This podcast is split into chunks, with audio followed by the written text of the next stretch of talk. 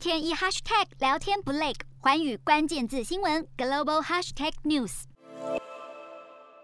法国政坛在法国总统大选展开第二轮之前，极右派总统候选人雷鹏举行记者会，公布了国际政策。他表示，当选之后将会推进与俄罗斯战略和解，并避免中国、俄罗斯同盟，而且将致力于让中国等国遵守国际法。由于雷鹏近年来的亲俄立场在乌俄战开打之后受到外界的批评，但是他依旧坚守立场，对于送军备给乌克兰持保留态度，他表示协助与同谋只有一线之隔，并且不愿意向莫斯科祭出制裁，理由是避免物价攀升。而雷鹏对北约的态度更是一大焦点。他表示，如果当选法国总统，不会提议退出北约，但是会退出共同指挥体系。而这样反对北约与欧盟的立场，也让雷鹏再度遭受批评。